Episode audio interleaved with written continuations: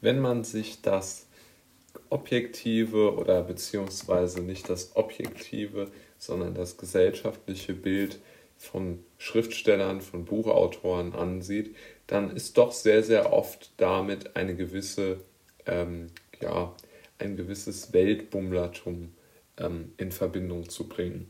Also die meisten Menschen denken da vermutlich an die Italienreisen von Goethe oder vielleicht an die doch ähm, ja, etwas internationaler ähm, anmutende Klientel auf äh, vielleicht ähm, großen ähm, Buch- äh, oder Buchmessen oder solchen Geschichten, wo ja doch jetzt eher ein internationaleres Publikum verkehrt.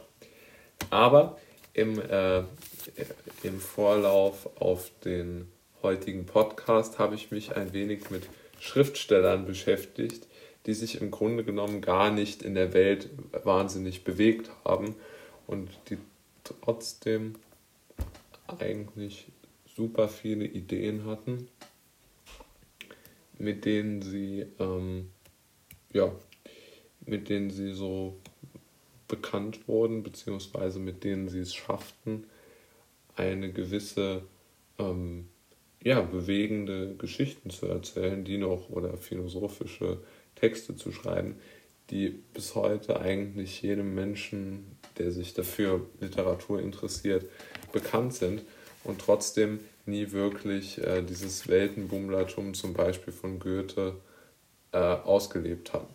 hatten. Also zuallererst einmal ist mir natürlich Immanuel Kant ins Auge gesprungen. Jeder kennt ja seine berühmten Werke. Und er ist bekanntermaßen nie über Königsberg hinausgekommen. Noch interessanter aus meiner Sicht verhält es sich bei Karl May, der ja bekanntermaßen sehr viele Romane über Amerika äh, geschrieben hat. Und ähm, was sehr interessant ist, ist, dass ähm, Karl May nie das Land bereist hat oder nicht einmal kurz dort war, also Amerika, über, über das er seine kompletten Romane schreibt.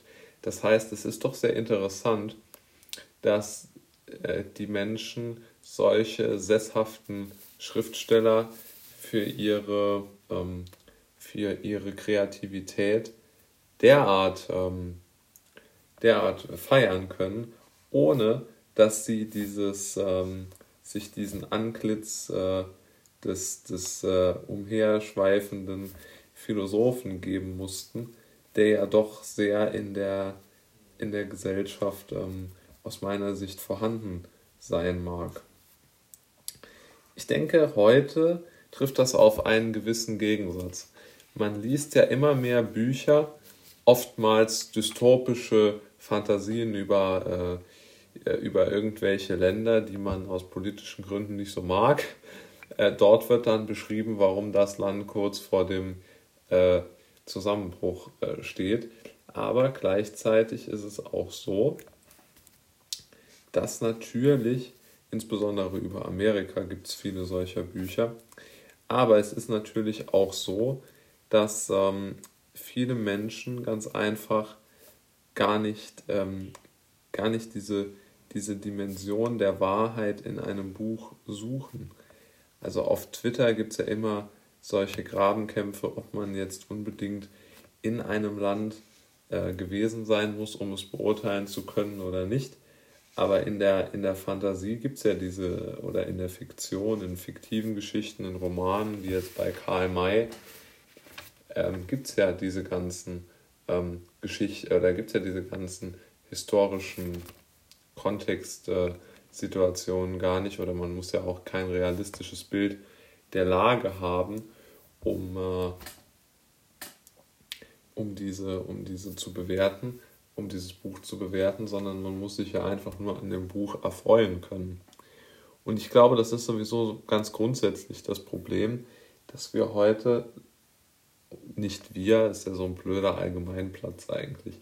Ich glaube, es gibt heute sehr viele Menschen, die Bücher danach bewerten, ob sie ähm, einer gewissen Sprachregelung und einer gewissen politischen Richtung äh, zuordnenbar sind. Aber ich denke, die, diese, diese, ähm, diese Insinuierung, dass man heutzutage ähm, eine, eine, eine, einen geringeren Wert an Objektivität hätte, weil man sehr viele politische Buchautoren hat, die aus der Ferne auf ein Land blicken, beispielsweise, ähm, die werden ja im Grunde genommen ähm, durch diese äh, kompletten Autoren im Grunde genommen überhaupt nicht widerlegt. Ja? Also es wird ja oft von den Befürwortern solcher ähm, Fernbeschreibungen im politischen Sinne, wird ja sehr, sehr oft Kant oder ähm, Karl May ins, ins, äh, ins Spiel gebracht, weil man dann sagt, naja, die waren ja auch nicht da oder sind immer in Königsberg geblieben. Aber für eher theoretische bzw. inländische Betrachtungen oder philosophische Betrachtungen würde ich auch sagen, stimmt das. Aber bei einer wirklich politischen Betrachtung, bei den ganzen komplizierten Dingen, die innerhalb eines Landes äh, zu verlaufen scheinen, ist das doch sehr gewagt, nicht wahr? Denn es, es scheint mir doch wichtig, zumindest einmal ähm, das Land betreten zu haben, über das man politisch urteilt.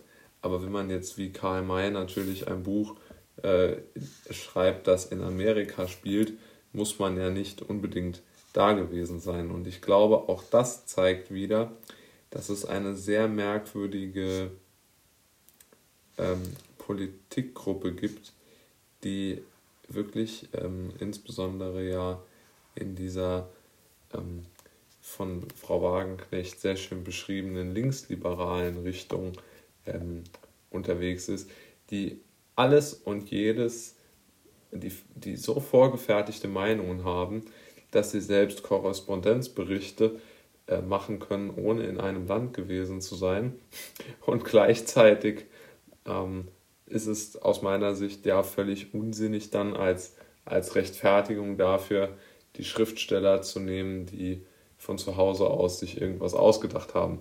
Weil das ist natürlich die Aufgabe eines Schriftstellers. Aber wenn ich ein Buch über die politische äh, Situation in einem Land schreibe, dann muss ich ja doch da gewesen sein. Sonst kann ich mir es ja irgendwo sparen.